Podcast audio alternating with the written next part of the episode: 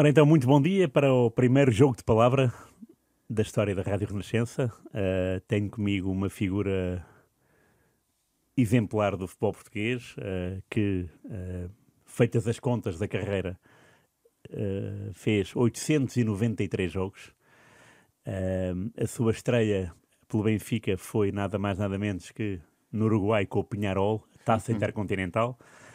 A sua estreia na seleção portuguesa foi com o Brasil, a sua estreia pelo Benfica na primeira divisão foi com o Sporting. Uh, passa esses números, que já são uh, grandiosos e gloriosos. Uh, para mim fica sempre uma imagem mais grandiosa ainda quando, de visita ao Museu Manchester United, em Manchester, como é lógico, deparo-me com a camisola branca do Benfica, número 11, do Simões, uh, entregue pelo George Best. Portanto, naquela final da Taça dos Campeões em uhum. 68, após prolongamento, ganhou o Manchester 4-1, 1 a 1 no final dos 90 minutos. O Simões e o George Best trocaram de camisola, uhum. longe de saberem que se iam encontrar na mesma equipa nos Estados Unidos na década seguinte. Mas uh, que sentimento é que, é que diz uh, uma camisola sua estar no museu de um dos, dos clubes mais históricos do mundo? Bom, em primeiro lugar, cumprimentar uh, os ouvintes e, e, as pessoas se interessam por estas coisas, como é óbvio.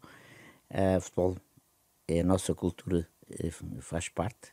E, um, e, ao mesmo tempo, agradecer o convite que me foi feito por esta, um, honra, este novo nosso, por um, por um, programa que parece que julgo que vai ter interesse e ao mesmo tempo eh, a atenção que teve para comigo naquilo foi o início, felizmente, de uma carreira longa e muito interessante.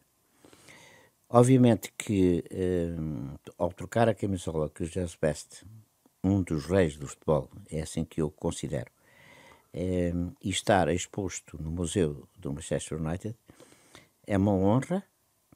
Eh, é, é, é extremamente elegante, simpático e até carinhoso o Manchester United pôr lá essa camisola daquilo que foi um encontro uh, e às vezes até um desencontro com uma figura como o Jorge Best. Mais tarde tive a oportunidade, como o Rui disse, ser uh, seu treinador no San Jose Earthquakes, uhum. na Califórnia, e tive uma experiência extraordinária de conhecer o Jorge Best como homem, como pessoa, como ser humano, com virtudes, com defeitos, como todos nós. Claro. E isso um, é e foi um privilégio, porque eu posso falar sobre um rei do futebol. Uh, outros encontrei, mas com este uh, uh, foi a seguir ao Eusébio o rei mais próximo. Ok, e já, já, já que estamos a falar de, americanices, porque foi isso que o, que o António, foi essa aventura que o, que o António Simões teve nos anos 70, uh, eh, pouco depois do Benfica se sagrar campeão em 75, uh, eh, naquele jogo com, a União de Tomar, a festa do título. Sim. Uh, foi para Boston, uh, Minuteman, conjuntamente com o Eusébio. também nos Estados Unidos conviveu com o Pelé, falando de reis e sei que o Pelé nutria por si uma grande admiração e tinha uma alcunha para si. Que durou Vamos... que durou até ao fim até, dos até seus fim. dias. Até ao fim. Eu tive eu tive a oportunidade de falar com ele um, não sei pai duas semanas antes dele falecer. Uhum. ele, ele, ele, ele, ele teve o cuidado de, e o interesse de falar comigo. Eu fiquei eh, muito sensibilizado e por um lado gostei muito de ter falado com ele. E por outro, perceber que hum, já não estaria muito tempo uhum. entre nós. Ele tinha um carinho por mim muito grande porque hum, sempre que nos encontramos uh, uh, deu-lhe para me tratar por baixinho. e, e, e, e, baixinho assim, baixinho assado. E há uma história muito, muito bonita muito interessante, muito gira, que é ele estava no, no New York Cosmos, não é? E aquilo estava no início e a equipa deles era fraca. Ele estava ali mal acompanhado, digo eu. Uhum. E, e, e, nós, Boston, eram muito mais fortes eu, o Eusébio, Calado e Nelson, esta gente toda, com mais um, um, o Wolfgang Sonales, que tinha jogado até no Bayern de Munique, uhum. tinha uma equipa forte. E, e aquilo correu-nos muito bem e marcámos cinco golos e tal. Cinco golos ao Cosmos? Ao Cosmos, okay. é. E a determinada altura eu, eu reparei que o, o Pelé estava completamente desapontado e, e, meu Deus, zangado, etc. E eu, eu disse assim, assim oh, oh Pelé, você, você uh, não vai chegar lá nenhum com esta equipa, você tem que ir buscar jogadores, senão, sim, você, baixinho, você está vendo? eu estou dando, estou dando uma bola, uma bola, e eles, estão devolvendo uma abóbora, como é que eu vou jogar? uma abóbora. E, portanto, eu nunca mais me esqueci disso, porque foi, veja a forma expressiva uhum. e, e, ao mesmo tempo com muito humor, com muita graça, ele me quis uh, informar e definir eh, com quem é que ele estava a jogar. E eu recordo-me uh, desse momento, com certeza, e depois tirámos uma fotografia, tem uma fotografia lindíssima com ele, com o autógrafo dele, uhum. que eu guardo religiosamente. Estas são as tais recordações que o futebol proporciona, que são marcantes, que são muito bonitas, que é o lado bom do futebol. Óbvio, sim. Já agora, eh, e por falar em Pelé, recuando um pouco até ao Mundial 66, o Simões marcou um gol de cabeça ao Manga, naquele mítico Portugal 3, Brasil 1, que ainda hoje é a única vez que o Brasil foi eliminado na fase de grupos. Exato. Era o bicampeão mundial em título e Portugal eliminou. Um gol de Simões, dois do Eusébio. O Pelé já começou o jogo manco Exato. e pior ficou. Uh, que troca de palavras é que houve durante o jogo e depois do jogo? Uh, bem, o que é que o Simões tem essa nós, memória? Nós, nós, nós tomamos conhecimento que o Pelé se tinha magoado no primeiro jogo Brasil-Bulgária. Uhum. E tanto que, tanto que o Pelé não jogou no segundo jogo contra a Hungria. Hungria Perderam. Bom, e vieram jogar contra nós desesperadamente, porque tinham que nos vencer e por dois gols de diferença. Era uma missão difícil, tendo em conta que o Pelé não estava bem e a seleção de 66 é uma seleção forte, dizer, não vale a pena, é uma coisa, é algo espontâneo que nasce e, e cada um um, do seu tamanho e da sua cor. É preciso não esquecer a ajuda preciosa uh, de Moçambique óbvio. e Angola, como claro, é óbvio, claro. e depois os que estavam por, por aqui. É claro que uh, o Brasil tinha ali uma missão muito complicada. O Fiola convido, uh, convocou primeiro muitos jogadores, mas depois houve, houve baralharam-se um bocado e tal, e perderam Pelé. Bom, quando Pelé vem jogar connosco, nós sabemos, da maneira como ele, o seu, o seu joelho vem amarrado com, com, uhum. com fita para aqui, fita pois, para lá, e é, nós próprios sentimos isso. Porque o Pelé, quando entra em campo a passo, já está a cochear. Sim. Bom, é claro que depois os brasileiros exploraram muito aquela entrada do Moraes, etc., que eu acho que não devia ter sido feita, como é óbvio, nem ao Pelé, nem a ninguém. Claro. Um, e, até porque não foi, não foi, uma, foram duas. Não é? Foram duas, uma atrás da outra. Sim. Eu acho que aquilo até não, não se deve. Não, não se devia. Bem, vamos lá ver, não, não se devia ter feito, por um lado, nem Portugal precisava claro. de o fazer. Sim, sim, e é como um bocadinho bater no homem que já está a, a, a cair. Uhum. Portanto, não, não foi nada simpático, okay. digamos assim. Só que os brasileiros pegaram nisso e exploraram claro. ao máximo como se fosse a única razão de o Brasil ter perdido. Uhum. Não, isso não, não é claro, verdade. Claro, não. Eu acho que é muito. Uh, eu tive a oportunidade, já agora conto isto aqui pela primeira vez. Eu tive a oportunidade de falar com o Pelé muito tempo depois uh, de, de, deste jogo. Uhum.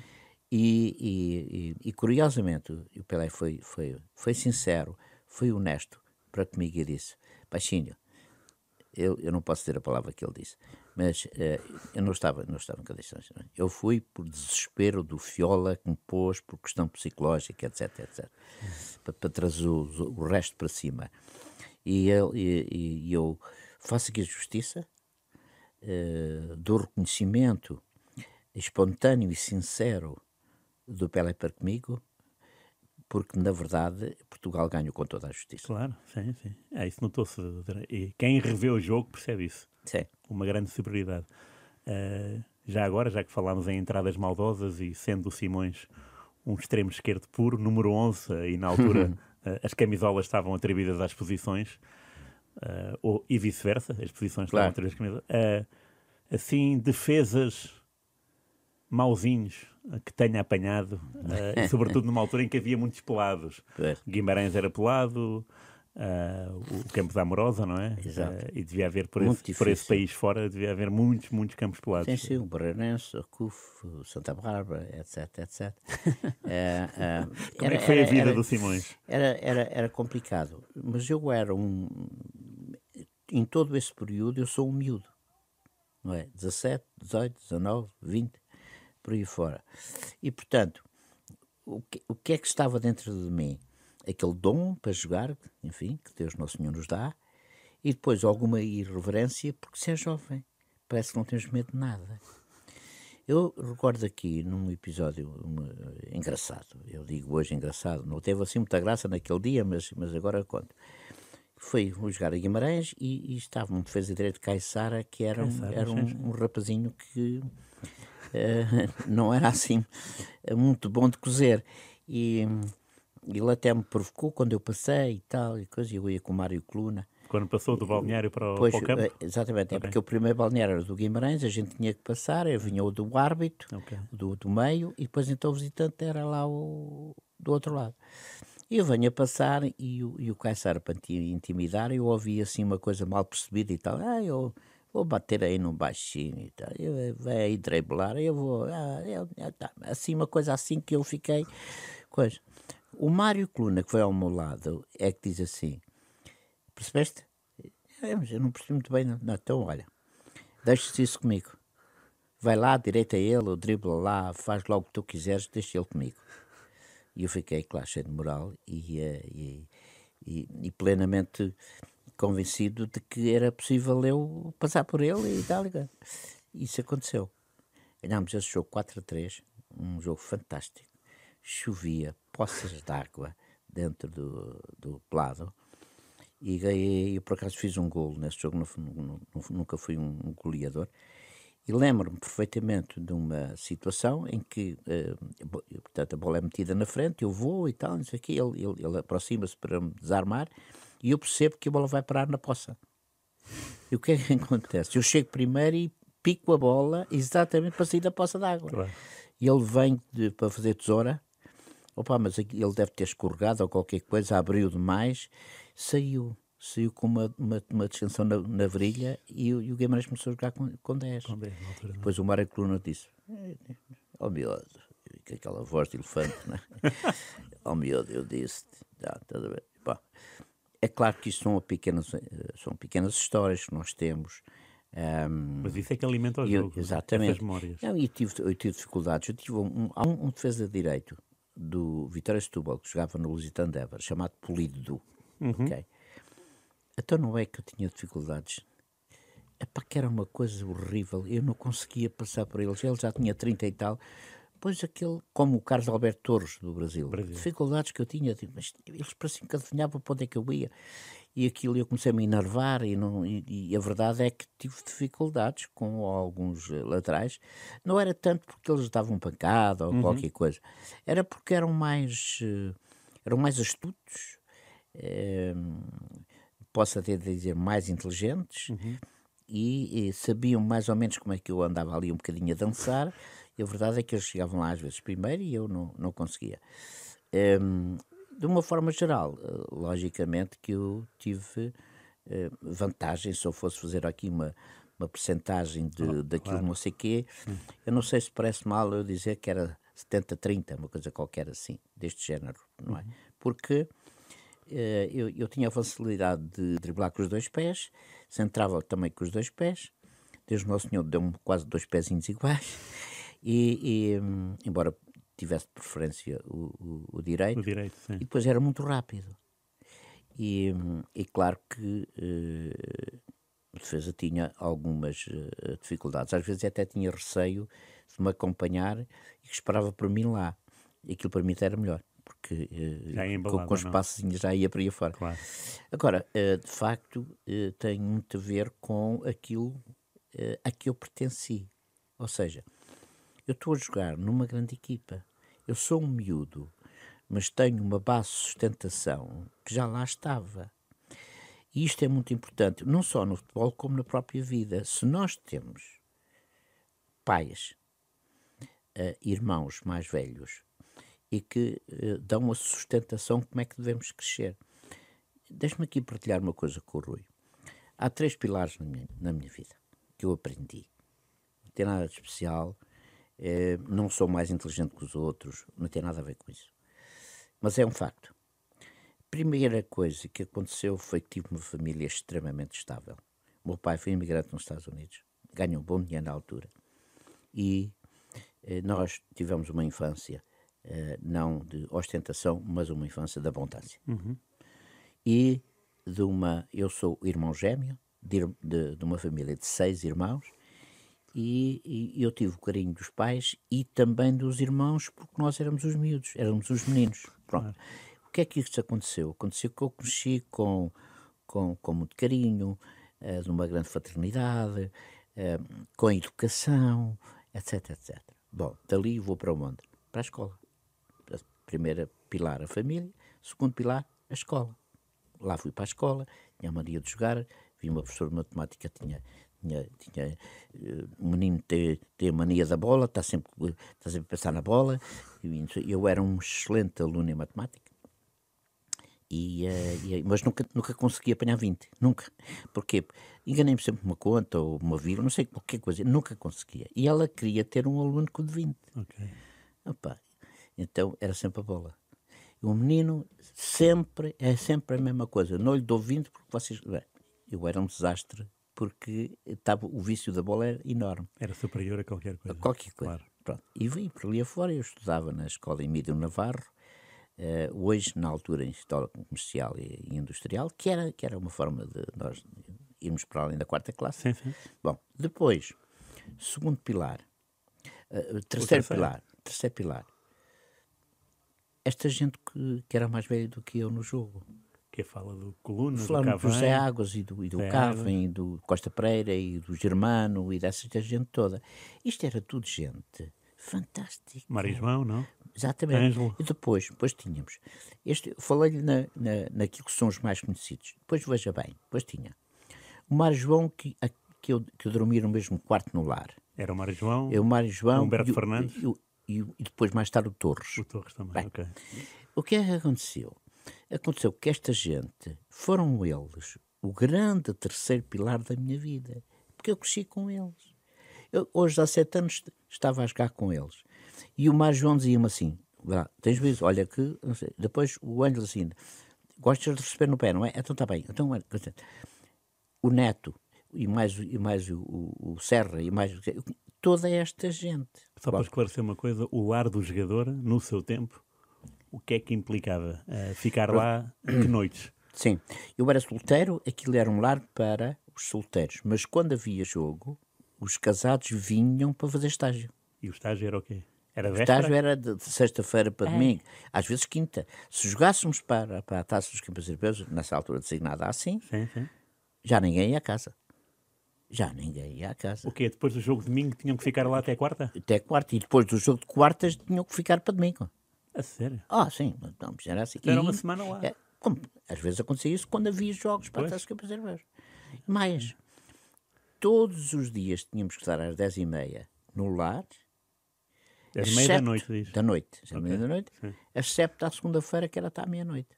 Que era o dia livre, porque não se treinava. Não havia esta coisa da recuperação, Sim. não é? Pronto. A recuperação era ter juízo. e, portanto, eu, eu cresci com esta gente toda. Claro. A, Dona Otília, que era a governanta, e, o Senhor Vasco, era o esposo, que trabalhava no outro lado, mas a senhora é que tomava conta da gente, ela era, ela era, uma, era uma mãe, uh, uh, uh, ela era uma avó, ou ela era uma irmã, ela, ela, ela que tratava-nos, os meus meninos. Ora bem, portanto, gente que já tinha 26, 27 por aí fora. E, portanto, é um, um espaço uh, em que nós crescíamos uns com os outros, divertíamos, inventávamos jogos, uh, às vezes jogávamos às cartas, com certeza, às vezes assim, um, uh, sem, sem a Dona Otília saber, lá, escondiam o dinheiro, jogávamos um bocadinho de dinheiro e tal. Essas coisas eh, eram os, os brinquedos da altura. Mas se vocês falhassem a, a hora de recolher, ela uh, fazia queixa ou... Fazia queixa e levava multa, levávamos multa. E era o eu lembro, de, eu lembro, ah, era quase sempre 500 escudos. E o vosso ordenado era o que na altura? 2 contos e 500, era só. Meu Deus, isto era uma coisa. Uma coisa bem, e depois, casei muito novo e tal, e, coisa, e vinha o senhor Teixeira com o chofer numa carrinha às dez e meia da noite a bater à nossa porta para saber se nós estamos em casa. Pós casados. Pós casados. Exatamente. E, portanto, assim. a pessoa tinha que abrir a porta para, ah, para, para o senhor Teixeira certificar se o senhor está em Exatamente. casa. E chegam lá, se nós já estivéssemos deitados e não sei o quê, assim, não, não, não, não, traga lá o seu marido aqui, faz favor. Era? Tínhamos que aparecer e levantarmos da cama para Pronto. Raramente acontecia, mas aconteceu claro. várias, várias vezes, como é lógico. Mas pronto, mas isto é, estamos a falar de uma época, estamos a falar é, de uma geração, estamos a falar de um futebol eh, de uma vida social ou política e até intelectual bem diferente do que é hoje. E hoje, felizmente, é muito melhor. O que acontece é que muitas das coisas desse tempo podem ser adotadas uhum. no tempos de hoje. Claro, e muitas das coisas de hoje temos pena não termos na altura. O importante aqui é perceber onde é que estão os princípios e os valores para crescer para tornarmos adultos e sermos capazes de fazer alguma coisa. Todos nós, todos nós, sem exceção, uh, chegámos aqui para uma missão. Essa missão está destinada. E tudo se deve fazer para. Infelizmente, há muita gente que não consegue. Não porque não quer, mas porque a vida não lhe proporciona. Uhum. E é importante perceber isto, porque é, é isto que nos conduz. É isto que nos leva, é, muitas das vezes, com alguma dificuldade, mas chegamos ao sucesso. E o sucesso não é ter dinheiro no banco e, e, e, e ser excessivamente expressivo na, na substância do, do dar figura de que tem muita coisa, etc. Não, não tem nada a ver com essas coisas. Pode-se ter e saber o que fazer. E é muito importante nos tempos de hoje isto acontecer. Quando eu olho o mundo, Rui, eu digo assim: bom, eu sinto que o mundo está desumanizado. Se, é uma coisa que se sente, que se uhum, vê. Claro, bom, sim. então, se está, temos que arranjar maneira de inverter isto. Como é que se faz? Bom, eu acho que é fazer um grande investimento nos jovens. Explicar-lhes que mesmo até no que diz respeito ao futebol, que não é nada incompatível ganhar o seu dinheiro e gostar muito. Gostar, divertir-se, de vir com essa tal missão. Eu gostava imenso de ver isso uh, uh, na sociedade de hoje. Ah, pois, era bem bom, sim. Eu percebo o que diz uh, e acho que no que diz respeito ao, ao futebol, quando nós vemos o futebol de, de antigamente comparado com o de hoje, uhum. Um, e não estou a falar de táticas, porque isso, como, diria, como diriam alguns uh, treinadores que se sabem expressar, são claro. só números de, de telefone, as Sim. táticas, não é? Portanto, o que interessa de facto é o jogador e o jogador sem bola também é muito importante, não é? O que é claro. que vale aquele, o jogador X ou Y sem bola? Uh, e, o, e o António estava aqui a, a falar de, de golos e de golos objetivos. Uh, Sim e em 72, 1972, ainda Portugal estava morgueado, estava fechado sobre si mesmo. Sim, exato. Uh, o António, juntamente com outros jogadores e com a ajuda preciosa de um advogado chamado Jorge Sampaio, deve ter marcado o melhor gol da sua carreira. Ah, foi a criação do sindicato de jogadores, ah. numa altura em que sindicato era uma palavra uh, pouco bem vista Sim. na nossa política, na nossa sociedade. Exatamente, Rui. Bom, é, é um momento marcante na minha carreira. Já agora é o António com quem? Hum? É o António e, e, e qual, eu começo com, Eu começo com o Dr. João Sampaio nesta luta, depois o Tony, Artur Jorge, Hilário, por exemplo, uhum. e um, mais o Pedro Gomes, também, e claro o Eusébio. Portanto, para nós era importante ter o Eusébio ali. Claro. Logicamente. É? E porquê o Jorge Sampaio? Qual é a ligação? Porque o Jorge Sampaio aparece porque eh, ele interessa-se eh, pela, eh, para lutar e dar dignidade aos jogadores de futebol e a sociedade olhá-los de uma maneira diferente. E eh, disponibiliza-se para ajudar para a construção desse sindicato. Foi ele que criou os estatutos. Ele, ele, é ele que redige o texto, é isso? Exatamente, ele faz tudo isso. Mas com a, uh, quem, é que, quem é que o conhecia pessoalmente para o chamar a atenção? É, é, um, é, um, é, um, é um funcionário do, do, do, do sindicato okay. que conhece um, um, outro advogado é que nos leva até o Jorge Sampaio. Como ele era um grande apaixonado por futebol, eu vou-lhe aqui revelar isto, segar. Há muita gente que. Uh, há muito, muito pouca gente que sabe isto. O Jorge Sampaio morava em Benfica, saía de casa a chover para ver o Benfica jogar na taça dos campeões europeus. Isto foi metido por ele. Acredito plenamente, porque confesso que uh, Jorge Sampaio foi um presidente da República simplesmente extraordinário. Verdade. Sim. Quem é que não gostou? Claro. Uma pessoa honestíssima, direta, objetiva. E humana. E humana realmente isto é, é fazer justiça. Claro. Ora bem, então ele interessou-se muito por isso, eu estava também muito entusiasmado, e ele dizia-me, uh, António Simões, nós vamos conseguir, nós vamos conseguir. Esta coisa de que despontou contigo de, de, de, de com o Benfica, um, ehm, a história do Boca Juniors que, que, que queriam de qualquer maneira, etc, etc. O Boca Juniors queria não... o António Simões. Houve claro, eu, eu, isto tudo começou por causa de dois jogos, eh, muito poucas pessoas sabem isto, claro. Houve dois jogos que uh, jogámos em São Francisco e em Los Angeles contra o Boca Juniors. Nós, até as duas equipas ficaram no mesmo hotel. Era assim nessa altura, o empresário não tinha muito dinheiro para andar a. Claro. E então lá fomos jogar. O que é que aconteceu? Epá, aconteceu que tive. Deus Nosso Senhor deu-me deu dois dias, dois jogos, epá, aquilo foi uma coisa diabólica. Bom, foi de tal maneira que havia um jogador muito famoso do Boca Juniors, que era o, senhor Ratinho, claro, foi expulso lá em Inglaterra, e essa coisa toda, é e, e virava-se lá para o Alberto Armando, que era o presidente do Boca Juniors, e a gente vai no elevador, e eu ia com o Azébio, e o Ratinho começou a dizer ao Armando, lá presidente do, do Boca Juniors, eh, presidente, tem que comprar este pequenito, este e tal, não sei o quê, o, o Eusébio ria-se. Eu olhava assim, não sei o quê e tal, e uh, tens, que ir a, tens, tens que ir a Lisboa, não sei o quê, tens, tens, tens que trazer este, este miúdo, como que diz, não é? Pronto. E daí nasceu o uh, conflito de nós, nessa altura, os nossos direitos eram não ter direitos nenhums.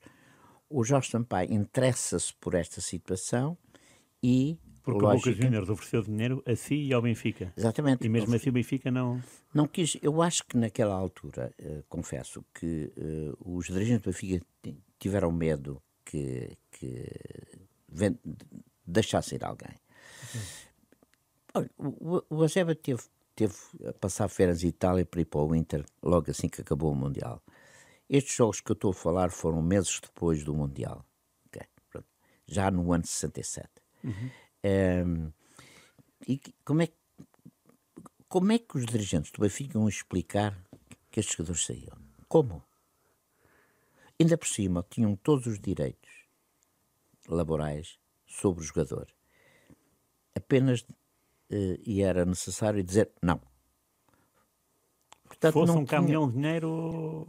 Dizer não, o não dizer não era o definitivo, acabou o ponto final, porque os direitos dos jogadores eram não ter direitos nenhums. É depois, com o Sampaio, com esta luta, e se consegue o sindicato, etc., em 72, que nasce a lei da opção, que é... Isso quer dizer o quê? Isso queria, quer dizer o seguinte, na altura, eu, imagino que havia um, um, clube que oferecia mil contos, uhum. nessa altura. O clube que tinha o seu jogador era obrigado a pagar uh, uh, 30% mais daquele, daquele dinheiro que era oferecido. Ou seja, 30% dos mil o clube era obrigado a pagar. Pronto, já, já alguma coisa tinha sido conseguida. E, portanto, eh, eh, eu, eh, se me permitem, digo isto, que é o, que é o seguinte. Diga, então. Portanto, mais tarde veio a lei Bosman. Certo, em 95, Ora muito bem. mais tarde, 23 anos depois. Em 72 podia ter vindo a lei Simões. Porque fui eu o causador de o, o direito à opção. Nasceu assim com o Jorge Sampaio, por esse conflito, digamos, de, de, de o que, é que é, o que é que era a opção? O que é que era o jogador? O que, a opção, a palavra opção eu entendo, mas o que é que isso, na prática, daí para a frente, o que é que... O que representou foi Sim. que, a partir daí, o clube, para ficar com o seu jogador, teria que pagar. Ok, essa, ok, os Exatamente, 30, essa é que era o, tá direito. bem, eh, foi, bem, uma, foi uma Tá bem, tá opção, bem, tá pronto, bem. foi isso que aconteceu. Mais nada.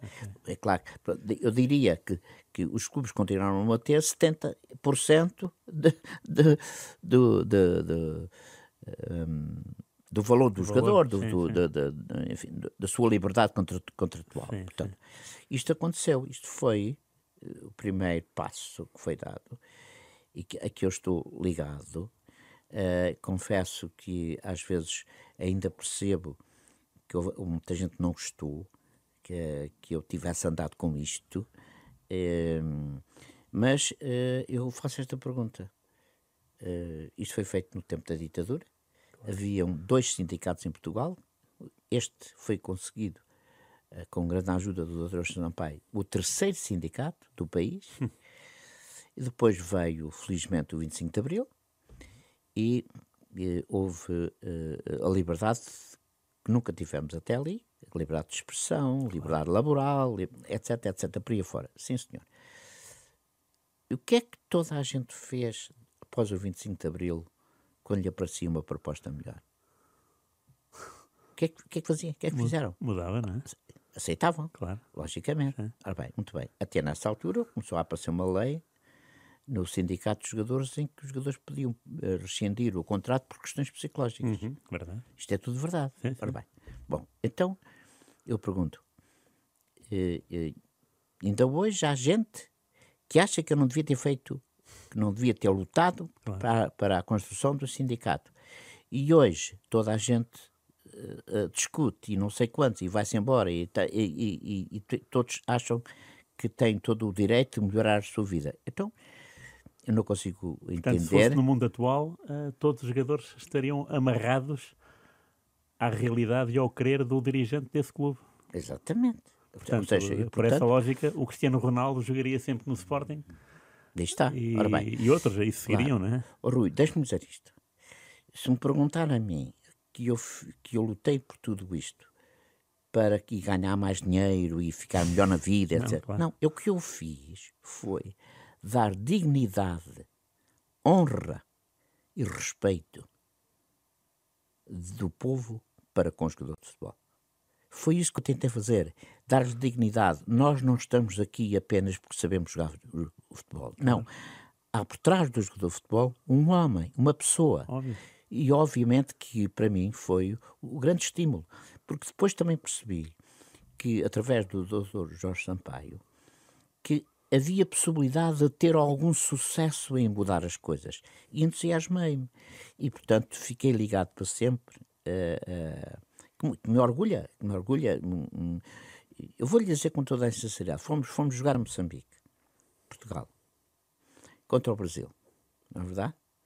É Aquilo não correu lá é- muito é- bem. É tal estreia do, do estádio Salazar, não? Exatamente. Ok. Era o Dr. José Maria Antunes, era o, o Selecionador. selecionador. Não, não, Acho que era o, o Juca, o treinador na altura. E pá, eu francamente não gostei nada daquilo.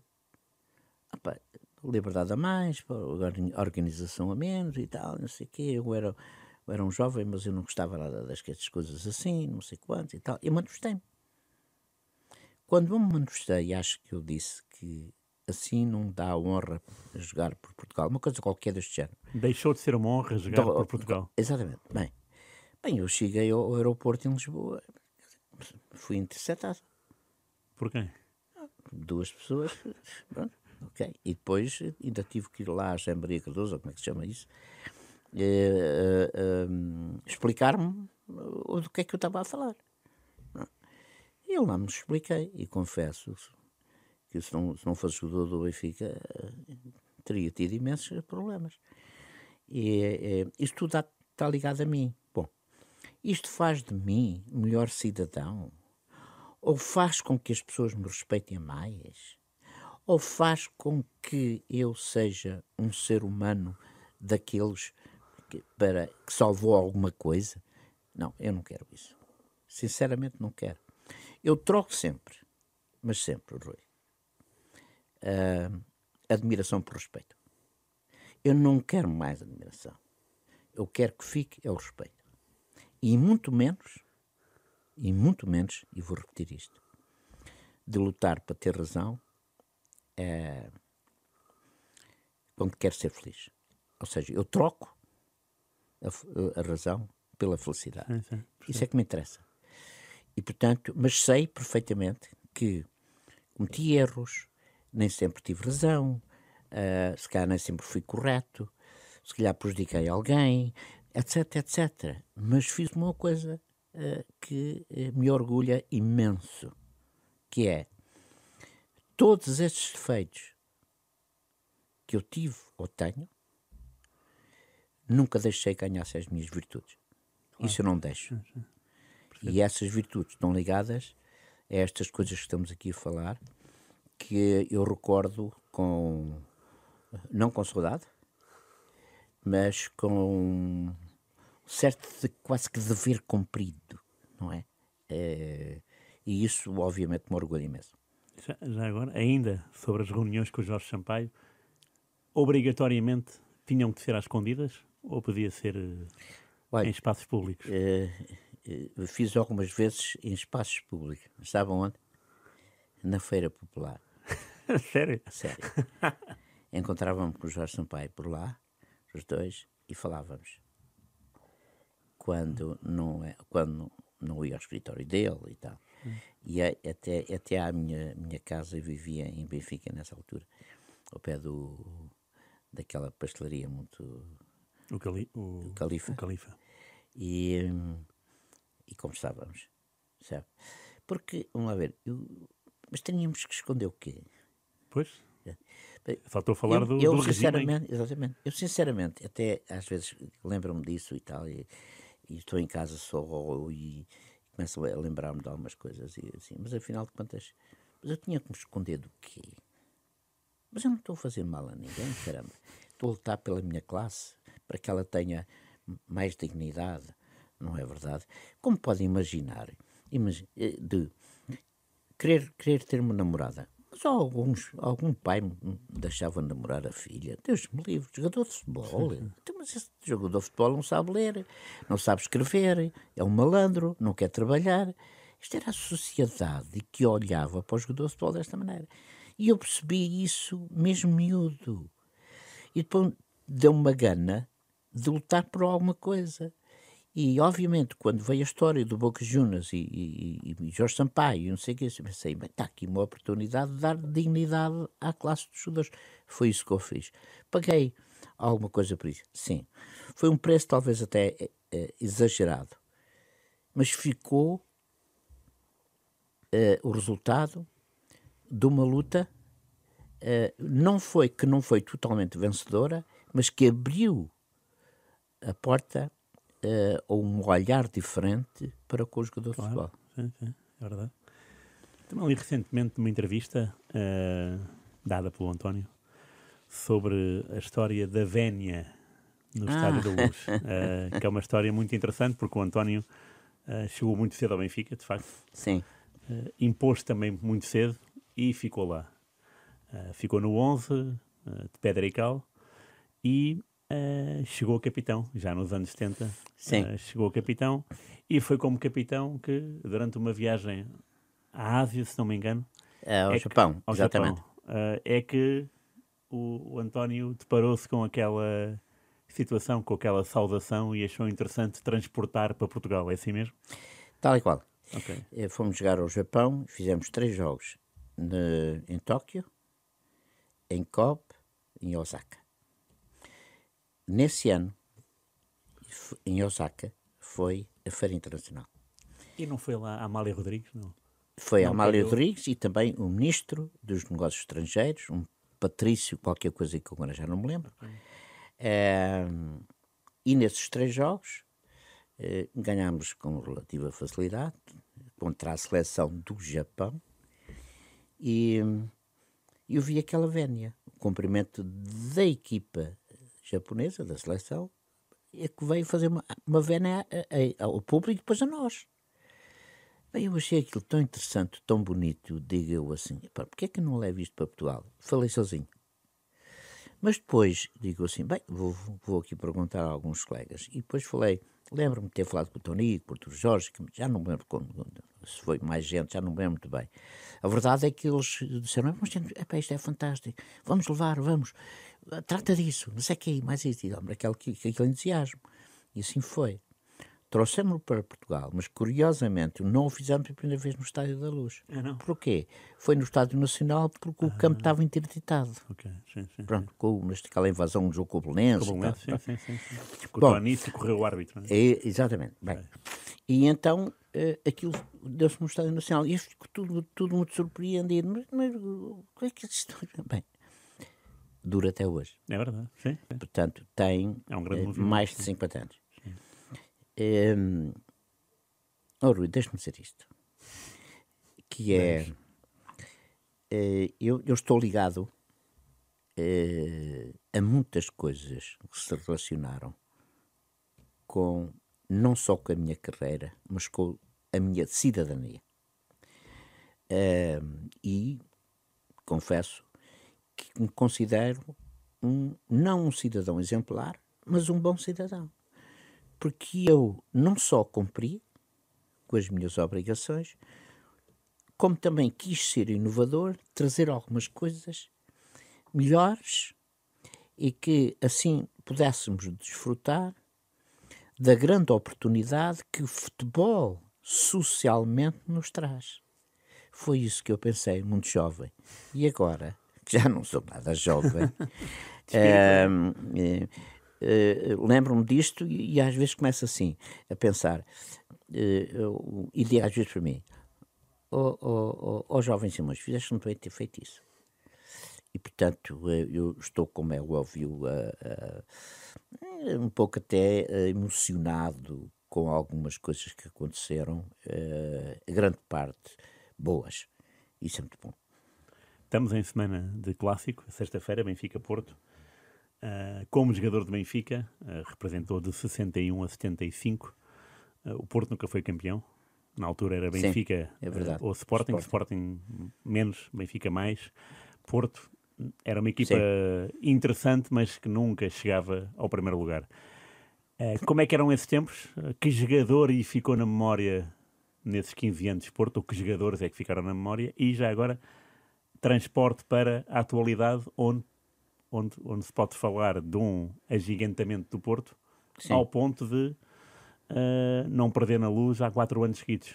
O que é uma Bem. situação ah, ao contrário daquilo que, o- que o António viveu como jogador. Ora bem, é, é, o Porto sempre teve bons jogadores. O que não conseguiu foi ter boas equipas. São dois aspectos diferentes. Quando eu me lembro do Cobilhas e outros por aí afora, o Porto teve sempre excelentes jogadores estrangeiros e portugueses. Eu joguei com o Hernani. Que grande jogador, dos melhores da história de Portugal. É verdade. Nem quem fala. Sim, sim, verdade. E eu, o primeiro jogo que joguei na... Águeda. Exatamente. O primeiro jogo que eu joguei na seleção foi com o Hernando ao meu lado. O- o- quase, quase que podia ser meu pai. Estava, portanto, grande jogador. Fantástico. É, entre outros, logicamente. O, o Perdigão e o Teixeira. Exatamente, e o essa Jaburu, não é? ou seja, o Porto teve sempre grandes Monteiro da. Costa, depois. Custódio Pinto, E, e, e também bons treinadores. também, claro. O que é que nunca aconteceu? Porquê?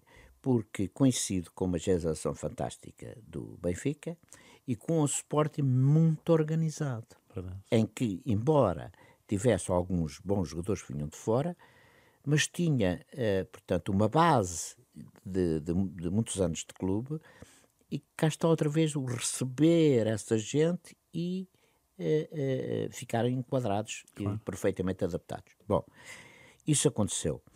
Sempre houve grandes jogadores. Eu lembro-me de um, por exemplo, do, do estrangeiro, Seminário, ponta esquerda do ah, Sporting. Do Sporting peruano, sim. Que eu, digo, eu disse assim: Meu Deus do céu, como este homem joga. Eu fui vê-lo jogar, eu fiquei fascinado. E dizer-lhe ao mesmo tempo que a minha primeira grande referência do futebol português foi um senhor chamado Albano, dos violinos, que eu vi jogar no campo do Barreirense pela primeira vez. Portanto, eu sou um benfiquista puro. É, não sei quantos por cento, não sei se chega aos mil ou não, não, mas há um sentimento profundo dentro de mim que eu quero que o meu clube ganhe. Mas eu nunca fui capaz, mesmo jovem, de não perceber que haviam outros clubes e haviam outros jogadores extraordinários. Eu sempre cultivei aquilo que é o ter direito de ser de um clube não diz que eu tenho que ser contra os outros. Claro. Maneira nenhuma. Sim, sim. É essa cultura desportiva que eu vejo que está ausente do futebol português. Claramente. E tenho pena. Sim. Porque eh, quando isto se transforma, vai muito além de um desporto, em que passa a ser um negócio, em que toda a gente está de acordo e que toda a gente diz e reconhece que é um negócio. E depois ninguém consegue vender o produto. E eu fico, Estranho. às vezes, danado, revoltado, porque esta não é a forma, é exatamente o contrário. Ou seja, os únicos, o único momento que há o antagonismo são os 90 minutos, mais lá os, os acrescentos. Exato. O resto são parceiros. Então, mas afinal de contas, todos vendem o mesmo produto, uhum. têm que lhe dar credibilidade e qualidade, porque senão não vendem nada. Uhum. E a verdade é que parece que não todos, não todos nem, eh, quase todos não estão bem de saúde eh, eh, económica ou financeira e depois não respeitam este produto. Se o produto não tiver a qualidade, a televisão não compra. Mas isto custa uma coisa saber. Eu aprendi isto em 1975, quando fui para os Estados Unidos com o Zébio, em que vimos as nossas duas camisolas penduradas num cabido com o nosso nome das costas.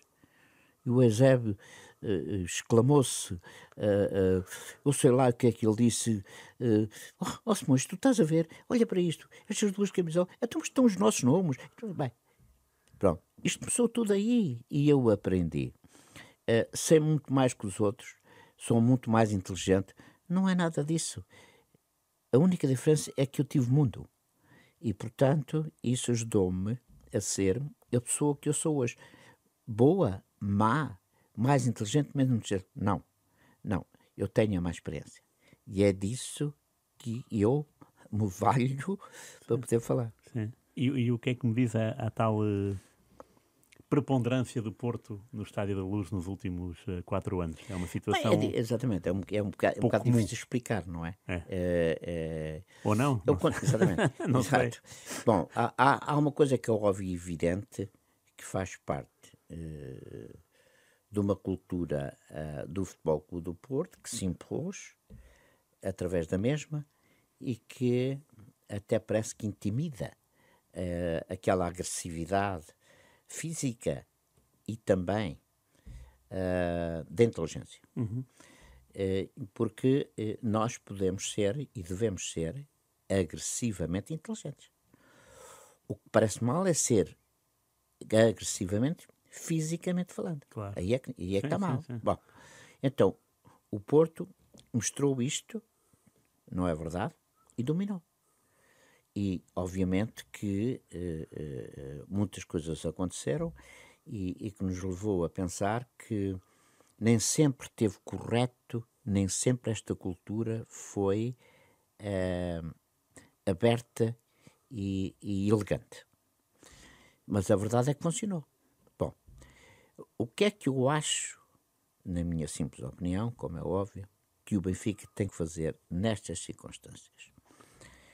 Tem, tem valor, tem talento, tem bons jogadores, então vamos lhes dar agressividade no pensamento para que o talento que têm possa ser expresso com agressividade. Uhum. É isto que se recomenda, é isto que se pede É isto que eu penso. Tenho razão? Não sei se tenho razão. É aquilo que eu vejo. É, quem, quem deve ter razão para a equipa que deve apresentar chama-se Roger Smith. Porque ele é que os treina todos os dias, ele é que sabe quem é mais forte ou menos forte. Quando se te trata uh, de se confrontar com um estilo agressivo. E portanto é essa, é essa, é isso, é isso que se pede claro, ao Benfica. Uh, de, de, eu, oh, oh, vou dizer, eu estou com um feelingzinho que desta vez vai correr bem. Uh, eu, eu, espero que sim. Embora, é claro, uh, tradicionalmente começa a ser quase que um complexo de inferioridade por parte do Benfica claro, nos jogos com o Futebol Clube do Porto. Claro, é porque são nos, este, este século XXI, que já vai com muitos anos, uh, são 10 vitórias para o Porto e 5 para o Benfica, em casa do Benfica. É muito pouco do Benfica, Bem, não é? Eu, eu não, eu não, eu não, não eu, como estou a perder, não, não contei esses números. 10, 5 é muito. É, francamente, eu não, pensei que não, não fosse tanto assim.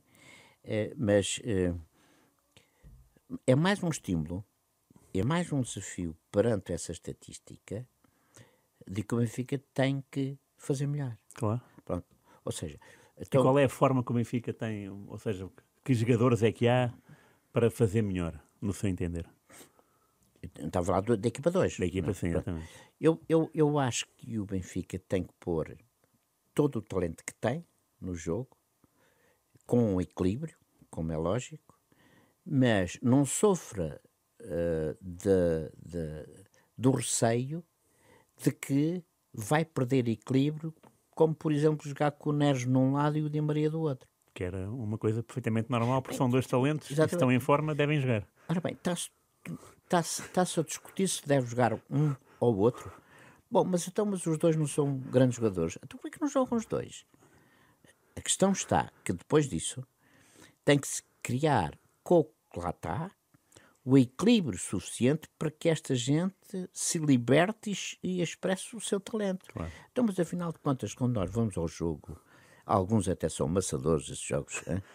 em que nós estamos à espera que alguém faça alguma coisa que nos levante, para além do golo. Que eu, que eu digo que é a única coisa que não tem defeito no jogo. Chama-se golo. E, portanto, vez, estamos à espera disso. As pessoas levantam-se como? quando alguém faz qualquer coisa inesperada, diferente, que ninguém está a pensar. Claro. Isso tem a ver com o quê? Com o talento, com a arte. Jogar futebol é uma coisa muito difícil. Jogar futebol bom claro. é muito difícil. É uma arte em movimento. Quem é que faz isso? É, é difícil. Portanto, o pensamento, a decisão, a antecipação, blá blá blá, vai por aí fora, nunca mais acaba. Bom, portanto, o Benfica tem isso então ponham. Mas não tenham receio. Criem é condições para que estes jogadores se libertem. Alguém tem que fazer o outro lado. E isto faz-me lembrar exatamente a seleção de Portugal de 1966. Então, vamos ver. Se o Nero jogar num lado e o Di Maria no outro, e o Musa, vamos dizer que é o, que é o ponta de lança, e que por trás joga o Rafa, então eu, então eu vou dizer, sim senhor, muito bem, Torres na frente, Eusébio atrás do Torres, Zé Augusto de um lado e Simões do outro. É a mesma coisa. Claro. Não há aqui diferença nenhuma. Esta gente que tem capacidade, que está a jogar e, e, e que aparece nos últimos 20, 25 metros, então não vão fazer golo. Vão fazer golo, com certeza. Se não é aos 8 minutos, pode ser aos 28. Mas esta gente faz. O que, é que, o que é que é necessário e importante? Que por trás deles, que se perceba que é a eles que nós temos que entregar a bola. Não é? E depois, sempre que defende, uh, uh, tem que dar a sua ajudinha. Eu sempre fui ponta esquerda, mas depois passei para o meio campo, etc, etc. Mas eu, quando era ponta esquerda e que aparecia um lateral que subia, como o caso do Pedro Gomes, e Bolina, uhum. essa gente que subia, e até esse Caissara ou do Guimarães, era uhum. gente que ia para aí fora. Bom, eu não sou defesa. Então como é que eu vou defender com ele? Não, eu vou ocupar, vou ocupar o espaço de maneira que ele não se vá embora liberto. Claro. Não, não, eu tenho que, tenho que me atravessar no caminho.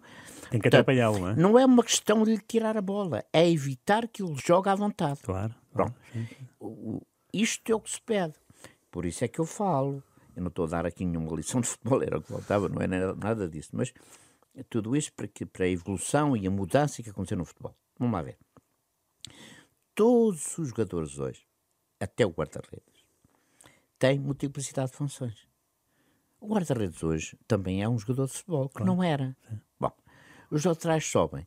Mas no meu tempo, o Cavani, de ponta esquerda, passou até por, por aí fora, até, até a defesa direita. Ia-se embora. O Adolfo fazia a mesma coisa. Estamos a falar de 50 anos atrás. O que é necessário é que todos estes ingredientes e todas as qualidades de todos os jogadores estejam ao serviço daquilo que se chama equipa. Quer fazer uma coisa, quer fazer outra. Ou seja, quer nos últimos 20 metros ou nos primeiros 20 metros. Aliás, é uma coisa muito curiosa. Está-se a jogar de tal maneira que agora o risco é à frente da nossa baliza e à frente já não há, já não se arrisca nada. Portanto, quer dizer, estamos a fazer tudo isto ao contrário.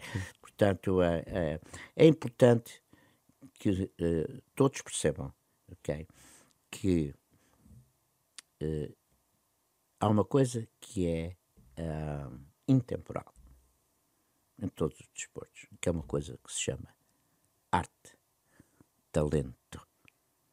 Isso ganha sempre o mais profundo conhecimento na área física. E eu talvez seja bem, seja bom eu ter terminado assim. Uh, os jogadores estão todos muito bem treinados. Toda a gente conhece o treino. O treino que há no Japão, há na Alemanha claro, ou há em Portugal. Sim. O conhecimento foi para todos. E nós vemos que os jogadores são todos os melhores atletas com que eu fui.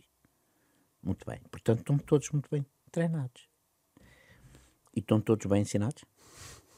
Esta é a questão de fundo que eu deixo aqui uh, de uma forma, com certeza, modesta, humilde, não me interessa. Sim, não, sim, amanhã vou levantar à mesma hora, não há, não há problema nenhum por causa disso. Mas faço esta, levanto esta questão porque vejo que há mais coordenação, toda a gente é mais forte, toda a gente é mais robusta, toda a gente é mais rápida. Mas depois vejo um jogador do, durante três ou quatro anos em que eu lhe vejo os mesmos defeitos e as mesmas virtudes. Portanto, é isto que eu acho que falta fazer. Claro. Ensinar, Ensinar sem medo do estatuto que o jogador tem. Claro. O ensino, ele também pode ser feito de uma forma humilde e sem pôr o aluno em casa. É assim que o professor deve ser. Por isso mesmo, eu estou a ler um livro de um grande senhor do basquetebol, Pat Riley, Riley okay. em que ele diz, há muitos anos, é, que é uma coisa que eu li no livro, que eu também já li há muitos anos, que diz: chegou o momento de um treinador perceber treinar não chega e tem que começar a passar a ser professor. Okay. Em inglês soa muito melhor. Okay. E, e, e, é verdade. O treinador tem que perceber que saber treinar não chega. Claro. Também tem que saber ser professor. Ensinar, Porque, fundo. Ensinar. Claro. Porquê? Porque há jogadores que cometem erros não faz nenhum sentido. E por isso acho que chegou o momento de o treinador de perceber que também tem que ser professor. Muito bem. Muito obrigado, António. Ficava aqui mais uma hora a falar de outras epopeias e de outros eh, acontecimentos. Foi o primeiro jogo de palavra. Sim, Eu sou o Rui Miguel Tovar, o meu primeiro convidado foi António Simões. Eh, vai ser um entrevistas eh, semanais. Até para a semana. Muito obrigado por nos ouvirem, por nos verem e até à próxima, António. Obrigado, obrigado. pelo convite.